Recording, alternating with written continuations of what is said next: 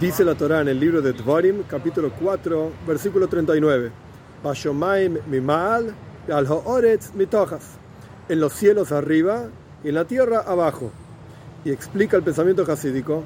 En los asuntos del cielo, es decir, en los asuntos espirituales, uno tiene que mirar para arriba y saber que hay mucha gente mimal por encima de uno y hay mucho para crecer.